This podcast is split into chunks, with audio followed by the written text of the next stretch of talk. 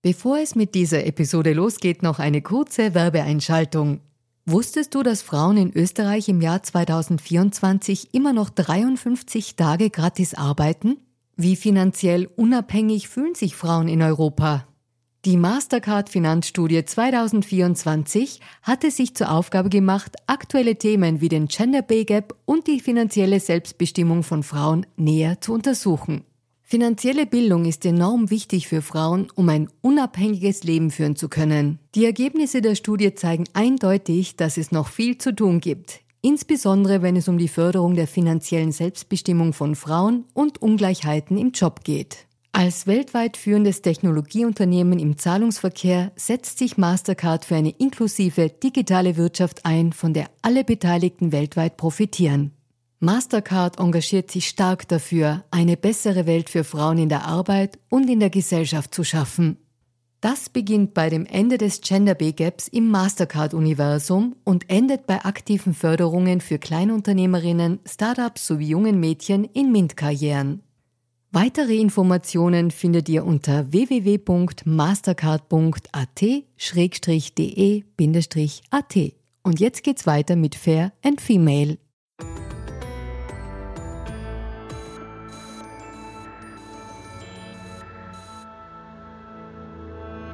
Hallo ihr Lieben, herzlich willkommen bei Fair and Female, dem Gesellschaftspodcast der kleinen Zeitung. Mein Name ist Barbara Haas, ich bin Journalistin und hoste diesen Podcast und wir reden heute über das Sehnsuchtsbusiness der Dating-Apps, darüber, was das Internet gesellschaftlich aus unserer Beziehungsfähigkeit gemacht hat und ob es wirklich stimmt, dass unsere Smartphones die Enteigner der Liebe geworden sind. Und quasi zum zehnjährigen Bestehen der Dating-Plattform Tinder freue ich mich sehr, das mit einem sehr bekannten Stand-up-Comedian, Podcaster, Musiker und Autor besprechen zu dürfen, der eigentlich in erster Linie dafür bekannt ist, kein Tabu auszulassen und seine Witze in alle Richtungen zu feuern. Aber heute geht es um was anderes. Ich freue mich sehr, dass er da ist. Oliver Polak. Danke für die Einladung. Einladung, genau. ja, sehr gerne. Lieber Oliver, ich habe dein Buch gelesen, das heißt Amour Numerique und täglich grüßt die Liebesgier. Ist bei Surkamp erschienen und darin beschreibst du eigentlich so ausnahmslos fürchterliche Dating-Erlebnisse quasi über die ganze Welt verstreut. Hat dir das Internet die Liebe ausgetrieben? Nein, ich glaube, das Internet hat mir die Liebe nicht ausgetrieben, aber es ist auf jeden Fall so, dass ich natürlich, um dieses Buch zu schreiben, musste ich natürlich Erfahrungen sammeln und wie du schon in der, äh, in deinem Intro gesagt hast, ist es natürlich so, dass man bestimmte Dinge dann doch mal hinterfragt und ich für mich habe irgendwie gemerkt, es ist ja manchmal irgendwie dann aufregend, so jemanden vielleicht zu treffen, dann irgendwie, den man vorher gar nicht kannte, so eine Art Blind Date. Aber am Ende ist es so, dass man hinter dem Computer auch irgendwie alles sein kann und dass sich dann oft gar nicht das mit dem deckt, was man dann vortrifft. Und ich finde eh, dass dieses Dating ist auch irgendwie so der Gegenentwurf zur Romantik, ne? weil irgendwie trifft man sich und es ist äh, oft wie so ein mieses Vorstellungsgespräch eigentlich. Man fragt so irgendwie die Sachen so nach so einer Liste ab, fast schon so eigentlich das Offensichtliche, was klar ist, die Eckdaten. Und das hat einfach überhaupt gar nicht so richtig mit Romantik zu tun. Das war oft meine Erfahrung. Natürlich gibt es wie überall immer Ausnahmen, aber grundsätzlich bin ich mir nicht so sicher, ob das alles so geil ist. Ja, sag noch was zum Buch dazu. Ist denn das alles wirklich so passiert oder, oder ist das auch teilweise ein satirischer Blick auf der Metaebene? Weiß, ich manchmal selber nicht so genau. aber es ist ja keine Biografie oder Memoir, es ist ja schon Roman. Deswegen, aber natürlich ist es so, wie glaube ich überall in der Kunst, ne, dass es oft ja auch was mit Wahrhaftigkeit zu tun hat. Also, dass natürlich bestimmte Erfahrungen da mit einfließen in, oder Erlebnisse in so ein Buch. Ja. Also ich spoiler da jetzt nichts, aber es geht von, von, vom Auspeitschen bis zu einer quasi fast Entführung in Brasilien. Gibt es da ganz viele Dinge.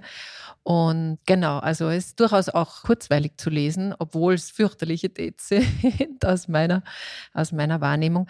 Du hast unlängst im deutschen Zeitmagazin in einem Interview gemeint, Digitalisierung frisst die Liebe. Ja, das ist die Frage. Ich habe nicht gesagt, dass das so ist. Also ich würde eher, das ist die Frage, die man sich in dem Buch stellt. Also die in dem Buch vielleicht auch aufgeworfen wird, genau. Ja, wie würdest du die Frage nach jetzigem Kenntnisstand? In der, in der vorherigen Antwort gesagt, also es ist ich glaube schon, dass es ein Stück weit die Romantik gekillt wird oder diese Romantik gar nicht so richtig entstehen kann, ne? So wie man, so weil das ja schon alles so klar ist, wenn man sich trifft. Also dass bestimmte Sachen abgeklärt sind. Was manchmal natürlich auch zum Vorteil sein kann, dass manche Sachen vorher klar sind, aber ist es nicht das, was Liebe oder das eben Gefühl auch interessant macht, wie ich in diesem Norderney-Kapitel halt beschreibe, wo ich mich das erste Mal verliebe beim Autoscooter und man ist so verliebt und dann verabschiedet man sich und verabredet sich für den nächsten Tag. Und ist es nicht das, was man fühlen will, dieses, dieses, diese, diese Neugier und diese Sorge, schafft die Liebe es, dieses Gefühl ist bis zum nächsten Treffen und so, ne? Und ich, genau diese ganzen, diese, ich nenne es jetzt mal so, so Schmetterlinge im Bauch. Und ich, ich, ich bin mir nicht so sicher, sicher, ob Schmetterlinge im Bauch, nennen wir das mal so, das Gefühl, weil ich glaube, dieses Bild kennt jeder, ob das so wirklich so richtig entstehen kann mit diesem anderen. Aber vielleicht vielleicht ist es so und vielleicht war ich auch in den letzten Jahren einfach in so einem anderen State of Mind. Ne? Auch durch natürlich durch Corona, glaube ich, waren wir alle, glaube ich, was unsere Psyche angeht, irgendwie in so einem anderen Zustand, den wir vorher gar nicht so wirklich kannten wahrscheinlich. Deswegen die Frage ist auch, wie weit war man überhaupt, sich so richtig so zu verlieben und die Schönheit des großen Ganzen und der Welt irgendwie äh, das mit den eigenen Gefühlen zu verbinden, weil ja alles so ein bisschen anders eben war. Ne? Das, das beschreibe ich ja auch in diesem München-Kapitel, wo ich sehr viel drüber nachdenke, eben, was ist denn überhaupt Leben? Ne? Oder ist, ist Leben nicht eigentlich eine permanente Ablenkung nur vom Leben und was, wovon lenken wir uns ab? Und dann vielleicht auch die Frage, ob es letztendlich manchmal auch die Liebe ist, die wirkliche, echte, tiefe Liebe, vor der wir flüchten, diese, diese Verbindlichkeit, die manchmal mit Liebe auch zusammenhängt, ob das das ist, wovor wir vielleicht Angst haben, ja. Aber das sind jetzt irgendwie zwei spannende Gedanken, finde ich. Zum einen diese Autoscooter-Szene. Ich glaube, da kann man sich ganz gut hineinversetzen, weil es einen ein bisschen nackt erscheinen lässt, sozusagen dieses wird der andere, die andere mich so annehmen, da in meinem pubertären Ich. Und ich glaube, dass da vielleicht das Internet so eine vermeintliche gute Mauer bildet, wo man immer schön geschützt ist und man sich deswegen da leichter oder öfter hineintraut. Und zum anderen die Sache mit Corona, das glaube ich auch, dass es viele einfach zurückgeworfen hat. Ich glaube, viele waren einfach wirklich richtig einsam. Naja, und dann kommt noch was hinzu, so, so die Frage, ob das Digitale das Romantische frisst das Digitale verfälscht eben auch total viel, was du ja gerade beschrieben hast. Ne? Man sitzt hinter dem Computer, du kannst alles sein. Ne? Du bist so, du hast so ein Visier, der Computer ist irgendwie dein, dein Visier, du hast so einen Schutz. Ne? Und, und dadurch gibt es aber auch nicht nur, was Dating-Apps geht, was viele andere Emotionen angeht. Also zum Beispiel, du hast junge Mädchen, die sitzen vielleicht alleine irgendwie auf ihrem Sofa in ihrer äh, Einzimmerwohnung, ja, essen eine Pizza und die scrollen dann irgendwie ihr Instagram durch und sehen dann ein anderes junges Mädchen genau in ihrem Alter, was irgendwie auf einer Yacht posiert, in einem, äh, sage ich mal, Louis Vuitton Bikini auf einer Yacht in Dubai. Und dann vergleicht sie sich mit ihren Pizzakartons in ihrer, ihrer Wohnung mit dem Mädchen, was sie da sieht und gar nicht kennt, auf Dubai auf dieser Yacht aber da ist ja eine große Diskrepanz, weil sie vergleicht ja ihren Backstage-Bereich mit der Bühne des anderen, ohne das Bewusstsein zu haben, dass da dieser riesige Spannweite dazwischen ist.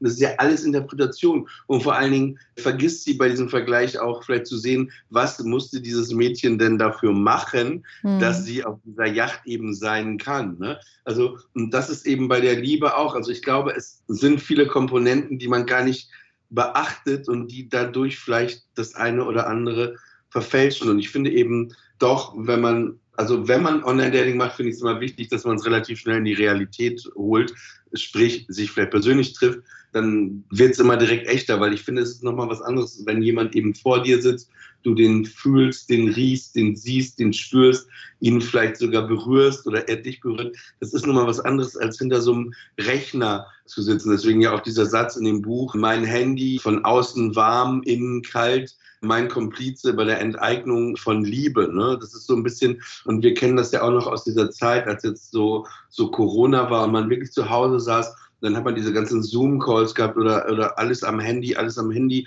Und am Ende ist es einfach nur ein kalter Stein irgendwie, also der manchmal sich aufhitzt, aber irgendwie in deiner Hand und irgendwie macht es einen sehr unzufrieden oder unglücklich, finde ich, wenn man dann nur digital irgendwie ist und dann so alleine zu Hause sitzt, so wie wir jetzt ja letztendlich auch. Das wäre viel schöner, wenn wir jetzt in einem Raum sein könnten, finde ja, ich. Ja, ne? das stimmt. Obwohl du kommst ja nach Wien, aber jetzt gerade bist du nicht da.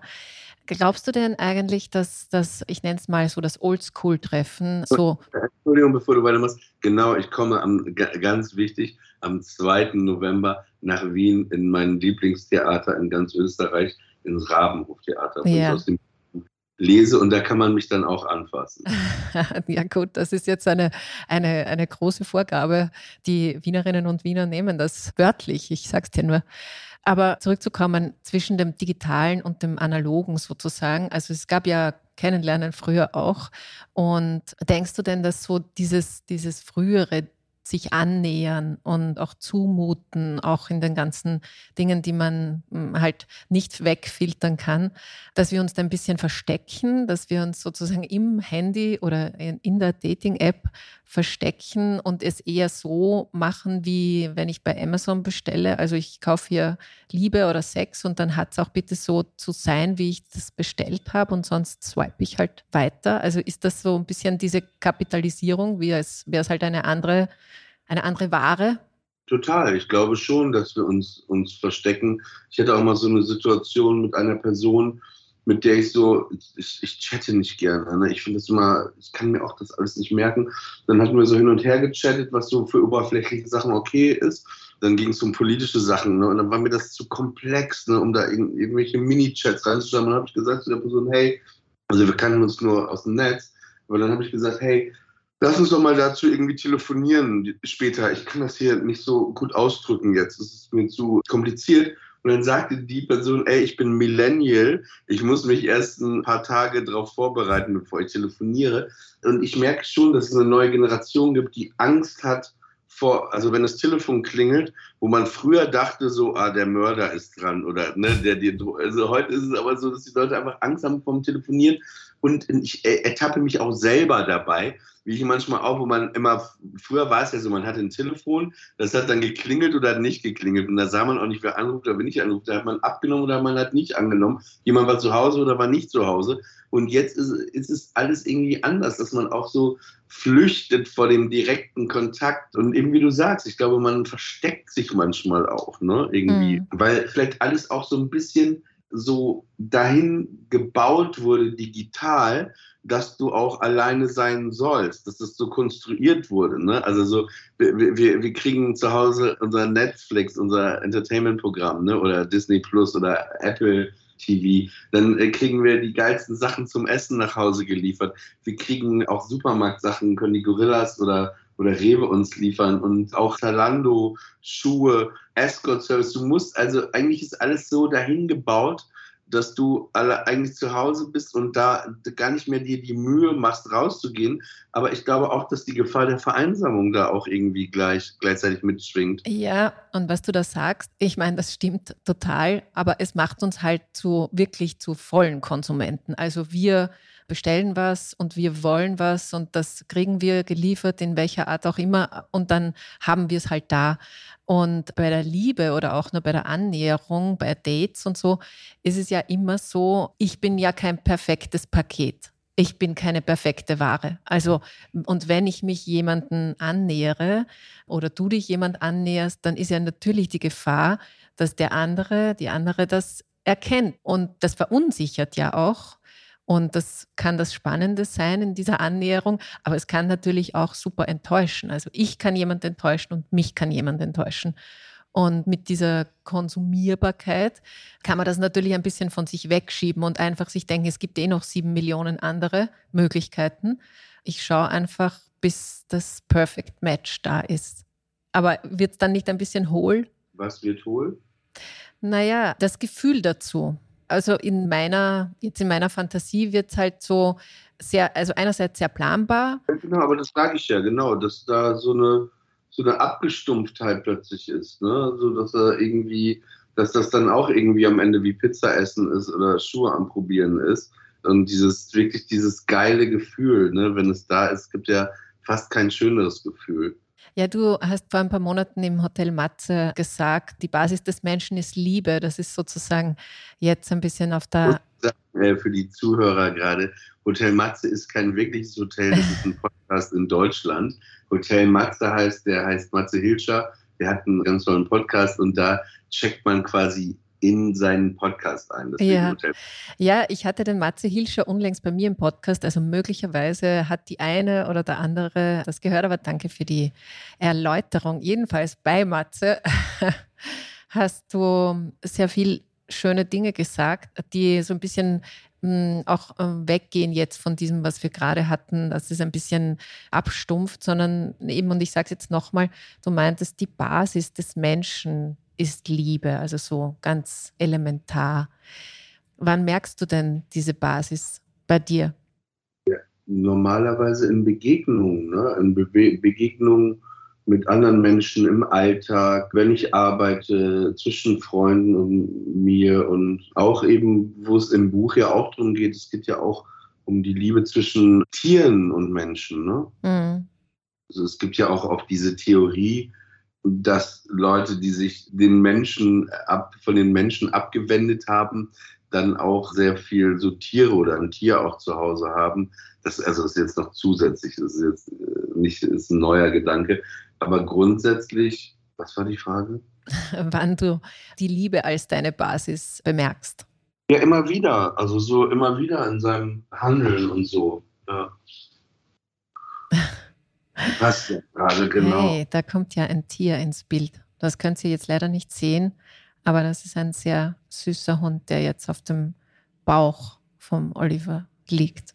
Also jetzt ja. spürst du es gerade sozusagen. Ja. Wenn das sein Herz wie jetzt gerade auf meinem Herz liegt. Ich möchte noch ganz kurz auf den Untertitel kommen. Da schreibst du ja und täglich grüßt die Liebesgier. Und die Gier, das ist ja an sich ein, ein sehr machtvolles Wort, aber es ist halt, es äh, steht zumindest so für mich ein bisschen für die Ungezügeltheit und so. Was verbindest du persönlich mit dieser Gier im Zusammenhang mit Liebe? Naja, es ist so, es gibt ja Menschen auch, denen viel Liebe verwehrt wurde. Ne? Also so also im Kern auch oft im Ursprung die Mutterliebe oder so, ne? Und, und die dann natürlich ein sehr, sehr, sehr großes Bedürfnis nach Liebe haben, was, was auch vielleicht unstillbar ist. Ne? Also so, so eine Art Schrei nach Liebe. Ich habe jetzt schon wieder die Frage. Ich bin so in meinem Gedanken, was war. Was, was du mit Liebesgier verbindest. Genau, mit Liebesgier. Genau. Und das ist so das eine, das daraus resultiert, ne, dass man sehr nach Liebe sucht und viel stärker als andere. Ne? Wenn man eben dieses, dieses Grundgefühl der Liebe und auch dieses Grundgefühl vielleicht von zu Hause nicht bekommen hat, hey, du bist okay, so wie du bist und wir lieben dich und wirklich das auch gespürt hat, ne? weil es ist immer was anderes, ob die Leute dir das sagen oder ob sie dir das wirklich auch geben. Aber Gier, Liebesgier, grundsätzlich ist das Problem des Menschen ja oft auch, dass wir gierig sind und wir eigentlich so viel haben und alles haben, aber irgendwie noch mehr wollen. Ne? Immer mehr, immer mehr, immer mehr. Und manchmal das gar nicht vielleicht erkennen, was wir vielleicht schon da haben. Oder wenn es neben einem sitzt, dann irgendwie, ja, dann trotzdem in, in unserer Sehnsuchtswelt rumhängen, anstelle das anzunehmen, was vorhanden ist. Und dann äh, kommt so eine Gier und, und, und so eine Blindheit auch irgendwie, ja.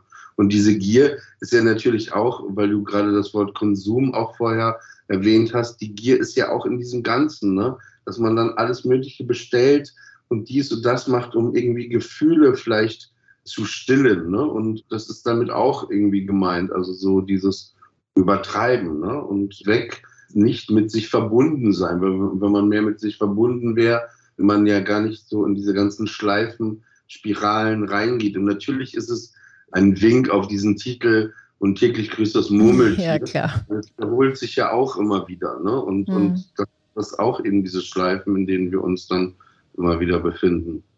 Ja, du hattest einen schönen Gedanken um dieses, weil du gerade gesagt hast, sich, sich spüren, sich selber spüren, aber vielleicht halt auch jemand anderen spüren. Du wünschst dir eine Dating-App, um die Hand von jemandem zu halten ist da zu lesen. Und das ist, ich habe irgendwie schmunzeln müssen, weil ich mir dachte, ja, das ist wahrscheinlich in der Ökonomie, wie sie bei Dating-Apps funktioniert, wahrscheinlich ein totaler Reinfall jetzt als Geschäftsmodell. Aber es wird halt verbinden, so die eine Welt mit der gefühligen, mit der anderen. Hast du das so gemeint? Ich finde, grundsätzlich ist es so, dass doch alles immer, man macht sich so viel im Kopf, man denkt so viel nach und dann hat man dieses ganze kompliziert und so. Und will man nicht manchmal einfach nur in dem Moment vielleicht auch die Schnauze halten und irgendwo sitzen und das vielleicht mit jemandem teilen und einfach, dass, dass jemand die Hand, es gibt ja eben diesen Begriff auch ne, in, in der Heilpädagogik, Hand auflegen. Ne? Und ich glaube, da steckt eben auch sowas in die Richtung dahinter. dass Das manchmal, Hand auflegen ist wie wenn jemand einen warmen Frottee-Waschlappen irgendwie um dein Herz wickelt oder legt. Ne? Dass man manchmal kurz einfach nur innehält und alles still ist und einfach alles in Ordnung ist. Ne? Und man da gar nicht dieses ganze Sexuelle und hier und dieses Spiel und bla und dies und das beeindrucken. Und das ist ja, natürlich ist es so ein bisschen philosophisch gemeint an dieser Stelle im Buch auch. Ne? Aber genau das ist gemeint. Ne? Vielleicht einfach reicht es manchmal, ist so wenig, eigentlich so viel. Hm. Bist du eigentlich noch auf so Plattformen jetzt? Ich bin angemeldet, aber ich bin da nicht wirklich aktiv oder so. Hast du jetzt genug Erfahrungen gemacht? Das ist kom komplizierter als irgendwie ein, weiß ich nicht. Ich habe gerade kein, kein Bild im Kopf. Ne, ähm, ich will jetzt nicht unbedingt das äh, Bild eines Terroranstalts benutzen. Äh, aber äh, es ist einfach wahnsinnig kompliziert, sich bei diesen Apps. Es ist, glaube ich, das Komplizierteste ist immer, sich abzumelden. Also eben aus so Verträgen rauszukommen. Ja, also bist noch drauf, aber nicht mehr also Sagen, alle Erfahrungen gemacht. Leichter bei Scientology auszusteigen, als sich bei, so darauf, auf dieses Bild habe ich gesucht, als sich bei so einer App abzumelden.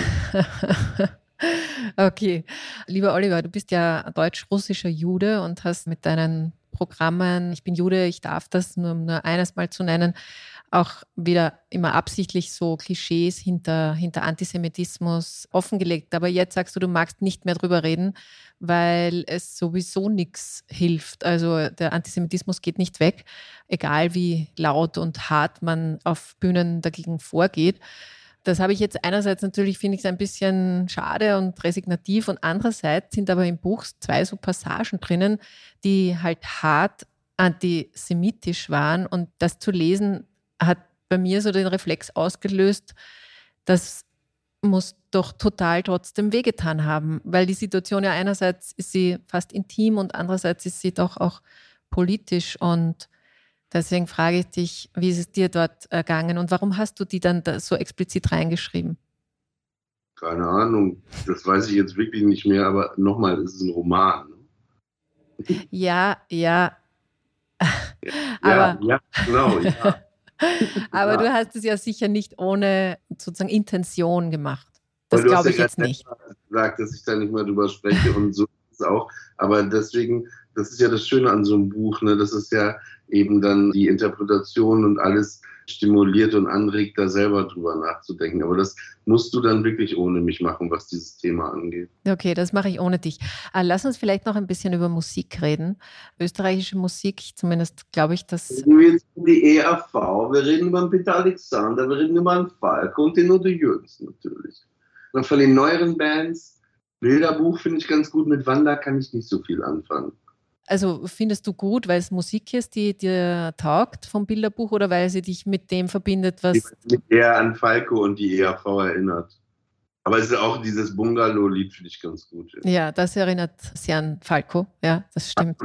Ich warte ja noch auf den Tag, wo Dirk Stermann ein äh, österreichisches Chanson, wobei er hat ja gar nicht diesen, fällt mir gerade auf, ist ja totaler Blödsinn, er hat ja gar nicht diesen Wiener Akzent. Nein, gar ne? nicht, gar nicht. Der spricht immer noch wie ein Deutscher. Das Christemann machen. Ja. Aber nervt dich das Thema? Welches? Äh, über österreichische Musik zu reden? Überhaupt nicht. Okay. Dann hast du nur den Dialekt gut nachgemacht.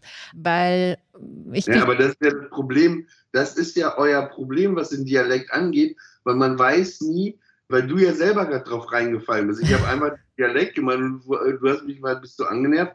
Ja, man weiß es auch, wenn ihr sprecht, auch eine Frau beim Sex, wenn die stöhnt, dann weißt du nie, ob sie es gut findet oder ob sie leidet. weil das Österreicherin ist. Aha, okay. Da weißt du halt nicht. Du meinst, dass so raunzig ist? Mhm. Ja.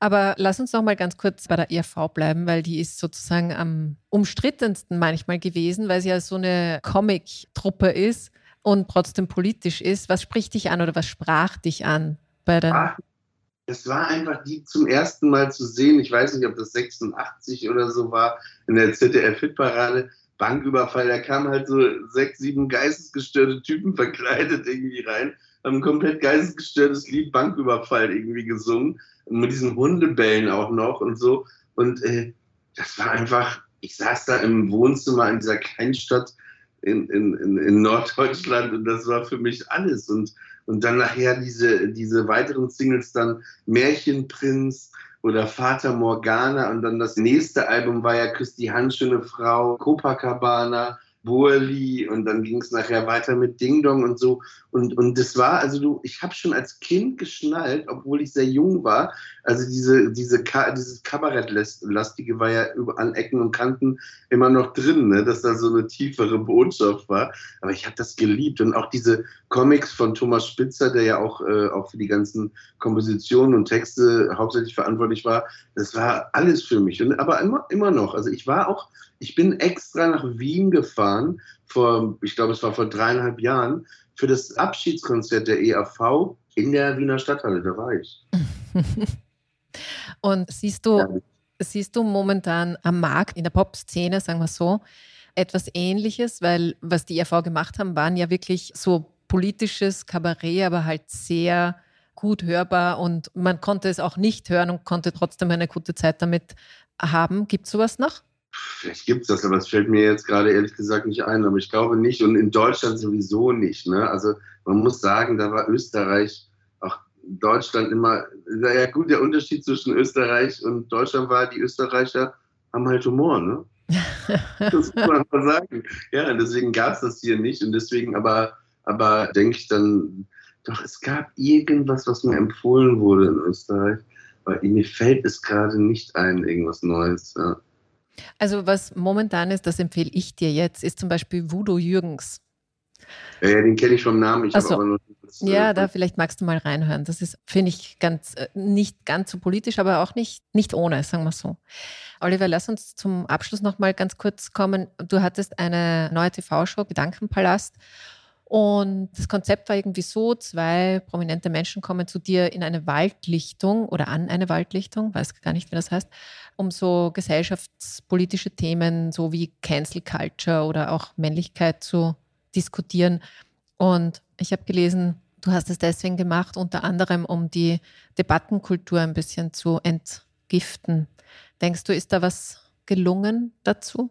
Das weiß ich nicht, weil ich mache ja danach keine so Auswertungen, aber die Idee war schon so, dass man irgendwie so andere Gespräche führt, eben nicht so gegeneinander, eher miteinander. Ich glaube, es hat ganz gut geklappt. Immerhin so gut, dass wir jetzt eine zweite Staffel drehen im November. Ah, ja, schön. Und mit demselben Setting?